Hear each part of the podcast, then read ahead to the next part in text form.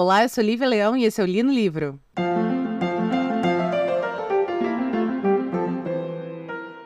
Ó, já vou avisando que esse aqui é um daqueles, é daqueles li no livro, daqueles episódios que vão ser muito rápidos, porque eu vou ficar 10 minutos falando bem do livro. é isso, já tô avisando. Aqui a gente só vai rasgar seda para Torto Arado de Tamar Vieira Júnior.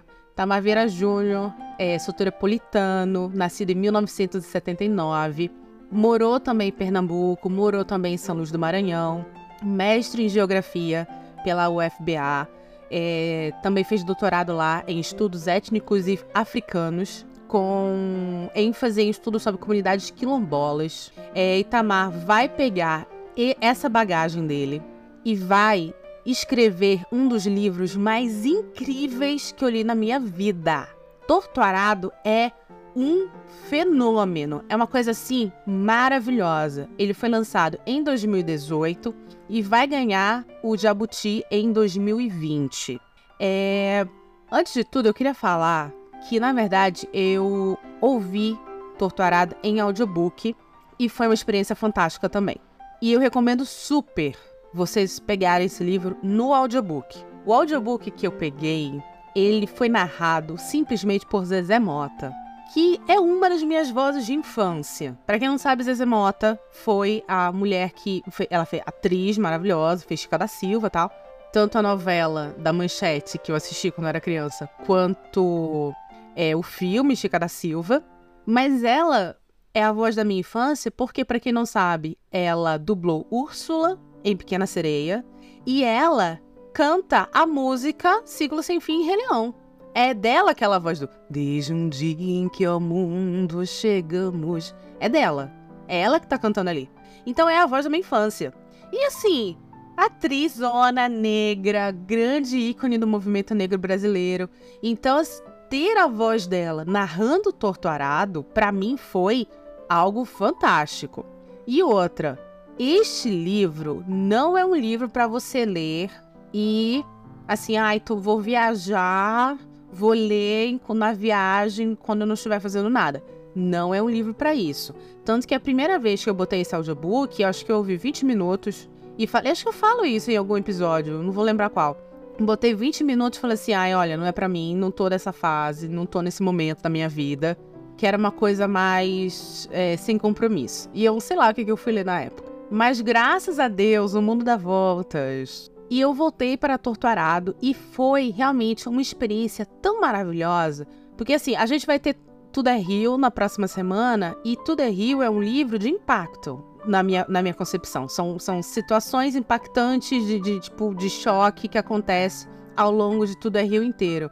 Torturado não. Torturado é um livro. Ele é um livro. Ai, como é que eu posso descrever?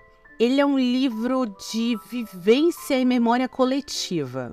Ler Torturado, ouvir Torturado, é como se você estivesse ouvindo uma história da sua família.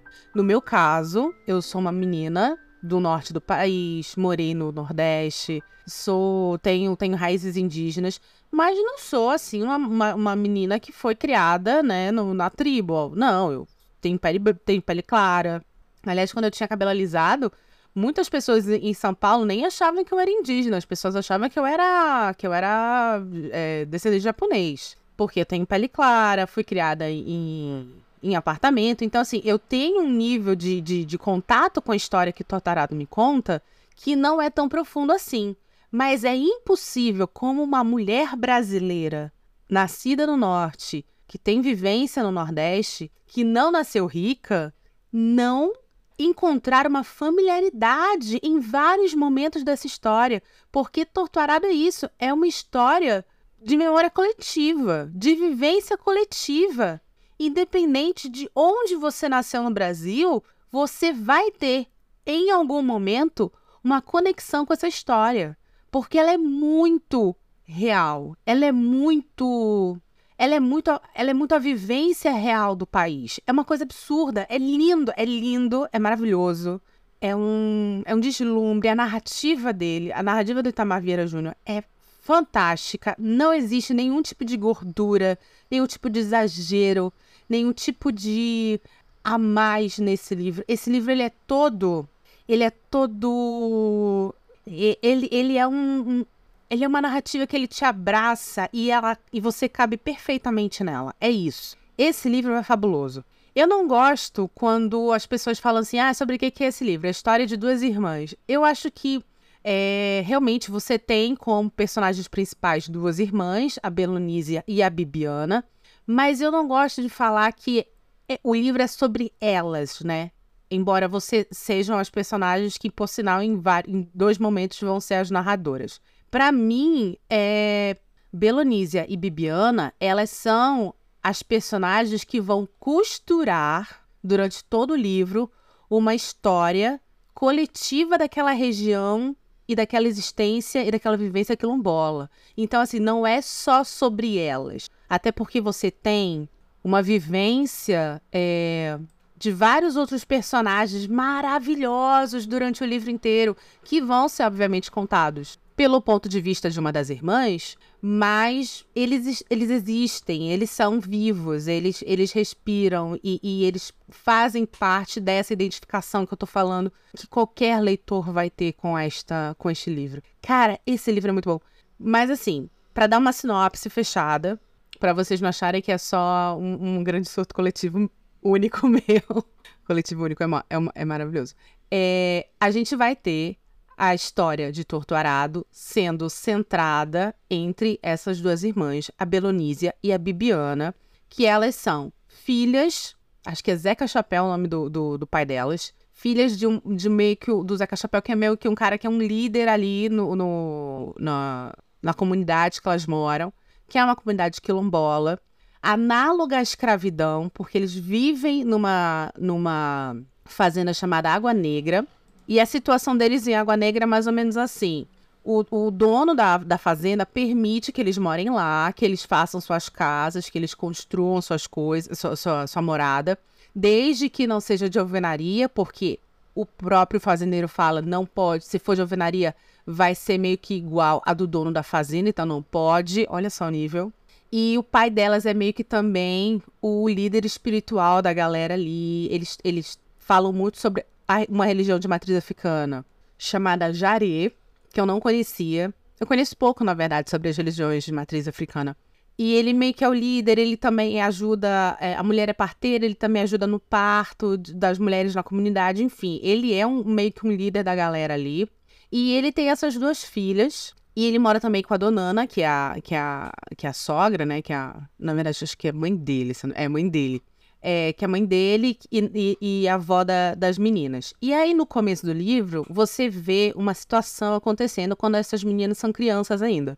Elas encontram nas coisas da avó uma faca que está toda enrolada, toda embrulhada, e elas, criança, né? Criança não tem nada na cabeça, tiram e elas falam que elas são compelidas a provar a faca né? Então, então é muito, muito bacana essa narrativa, porque vocês sabem que eu gosto de narrativa que, que, que tem muita descrição sinestésica também. Porque, para mim, né, uma das formas que a gente entende o mundo, né? É através do toque, do cheiro, do sabor. Então, é, eu adoro descrição, vocês sabem muito bem disso. Eu acho que todo livro tem que ter descrição. E ter essa descrição do, do da cor, do cheiro, do sabor, né? Para mim, só enriquece. E elas falam isso, que elas querem provar e aí elas colocam na boca a faca. E aí tem o, a, o aço frio, o frio do aço tal. Só que aí acontece alguma coisa que criança, uma quer arrancar a faca da outra, porque ela também quer fazer a mesma coisa. E na hora que uma faz, meio que corta a língua da outra. E enfia na boca também. E a outra vai e faz a mesma coisa e também machuca a outra. Então, de repente, você tem duas crianças, uma faca e, e, e uma língua decepada e uma outra que vai ficar com problemas, mesmo não tendo decepado a língua, vai se ferir a ponto de ter problemas de fala. E aqui começa então o livro.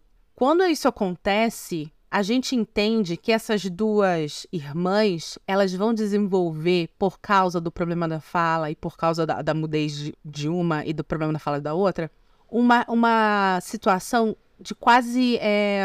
Ai, como é o nome é... não é mimetismo ai como é simbiose. É uma situação de, de simbiose entre as duas. isso é muito legal, porque, particularmente lendo, é, ouvindo o livro, eu demorei algum tempo para entender quem foi que perdeu totalmente a fala e quem ficou com problema de fala. Porque como elas, nesse momento, nessa primeira parte do livro, elas são apresentadas de uma maneira que confunde durante a narrativa uma outra, é, é difícil entender ali quem é que perdeu a fala totalmente. Uma vira a outra em, em vários aspectos. Uma se torna a fala da outra, a, a compreensão da outra, elas começam a se, a se, olhar, a se entender pelo olhar. Então, uma meio que a outra, elas meio que, que, que se misturam nessa, nessa primeira fase da narrativa. E, e elas começam a contar juntas as coisas que acontecem naquela comunidade. Inclusive, o relacionamento das duas, essa simbiose das duas, serve como um espelho de um relacionamento de outras duas irmãs que a gente tem no livro que vão servir de foreshadowing para elas, porque essas duas irmãs, em determinado momento, vão se separar, vão brigar por causa de um cara, e é meio que isso que acontece com Belonísia, com Belonísia e Bibiana. Em um determinado momento da história, elas se separam porque é, Bibiana casa. Bibiana se apaixona pelo primo, Severo, e foge com ele. E aí, nesse momento, você tem finalmente a separação dessas duas personagens simbióticas. E é aí que você começa, como leitor, a entender, a enxergar elas como indivíduos na história. Então, é, um, é, um, é assim como a Belonísia, que aqui fica, precisa aprender a se virar sozinha, a ser compreendida sem a irmã pelo resto do mundo, nós, como leitores, a gente também vai precisar aprender a ver Belonísia como Belonísia e não como um coletivo dela e de sua irmã Bibiana. Esse livro é maravilhoso. Esse livro é maravilhoso. É maravilhoso. Eu vou chamar aqui, eu não vou dar spoiler do final do livro, porque eu acho que assim, não faz nem sentido. Eu acho que esse livro não é um livro de spoiler. Eu acho que esse livro é um livro de, de, de, de é, viver a narrativa. Porque é isso que você faz quando você lê Torturado. Você vive esta narrativa. Então, eu não acho que é aquele livro que você fala assim, ah, peraí que agora eu vou sentar e contar do começo ao fim. Não, não acho que, que, que, isso seja cabível aqui. Mas eu vou ter que citar algumas situações que talvez para algumas pessoas soe como spoiler. Então, eu vou chamar aqui nossos patrocinadores e a gente já volta para, sei lá, mais 10 minutos comigo falando que esse livro é maravilhoso.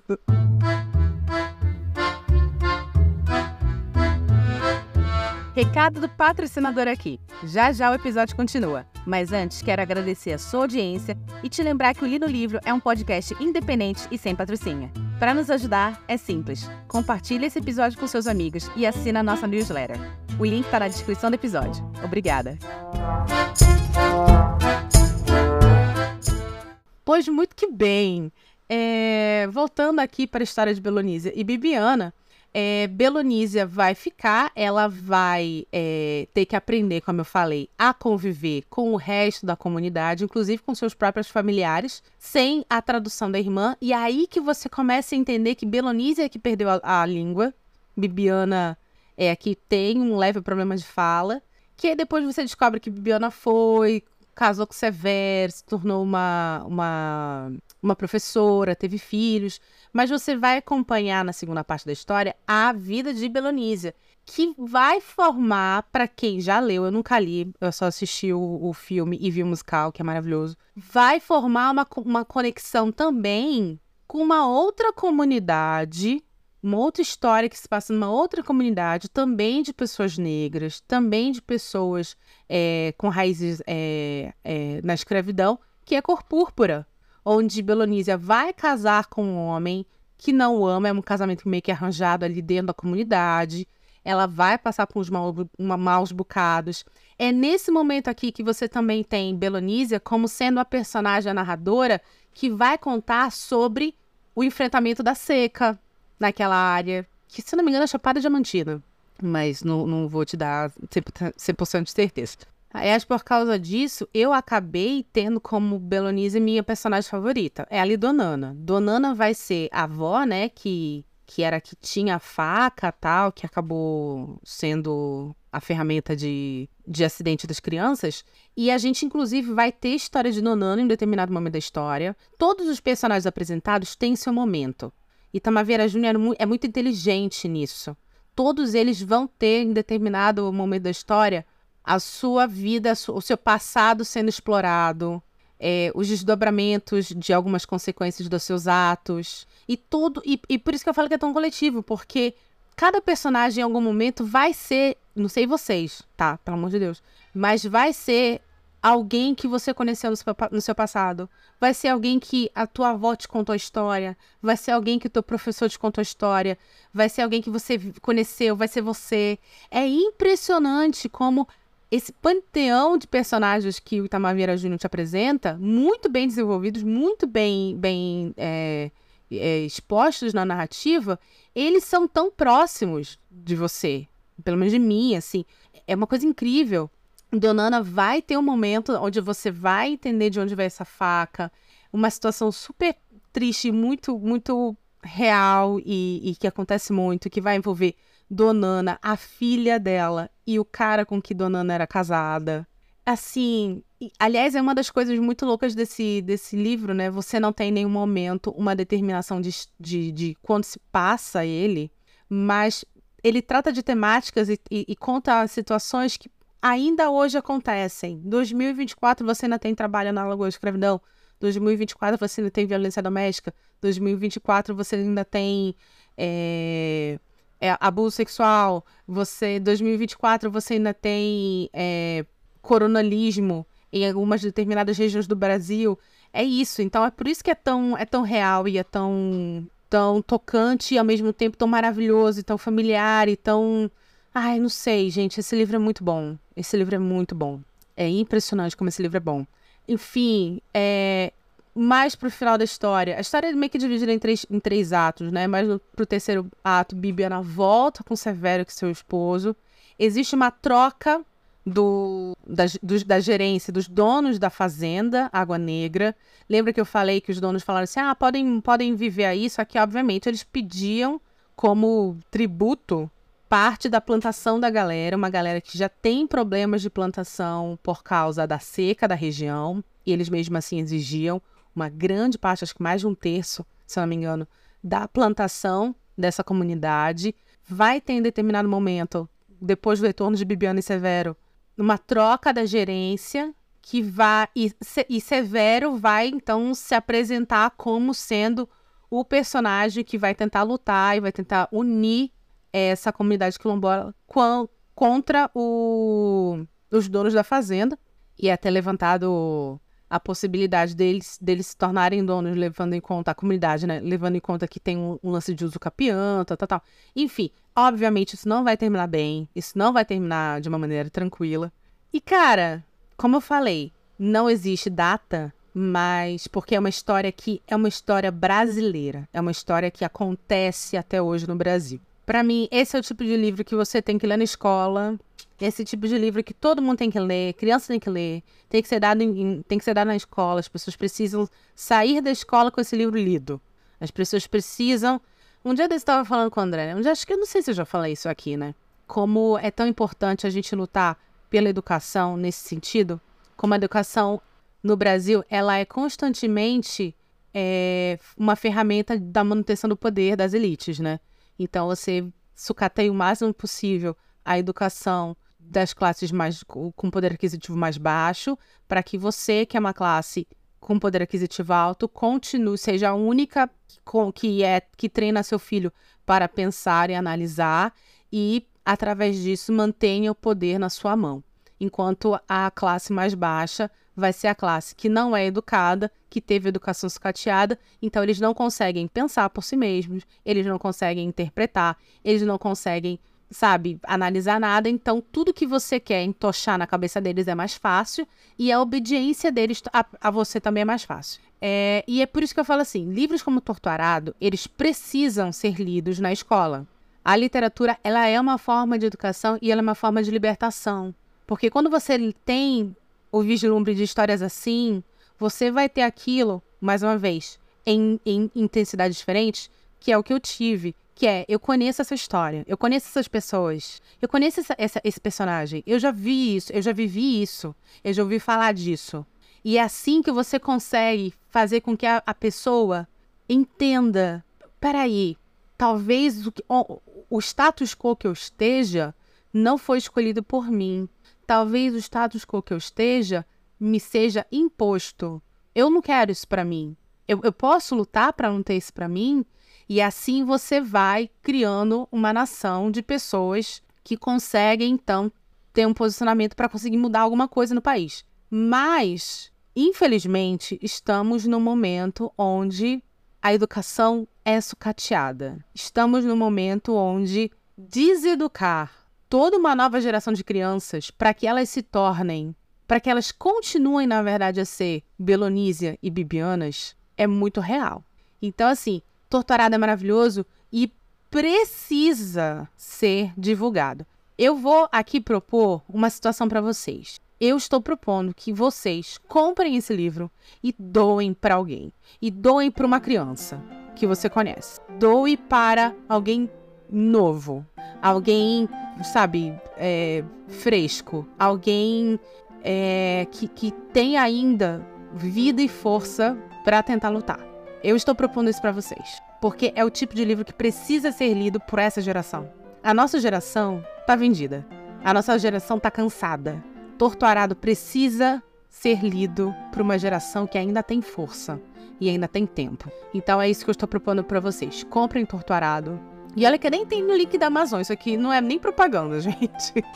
Mas comprem Torturado e doem para alguém que vocês sabem que precisa ler esse livro e que precisa ter o primeiro vislumbre de que essa estamos numa realidade que não foi escolhida e se imposta, beleza?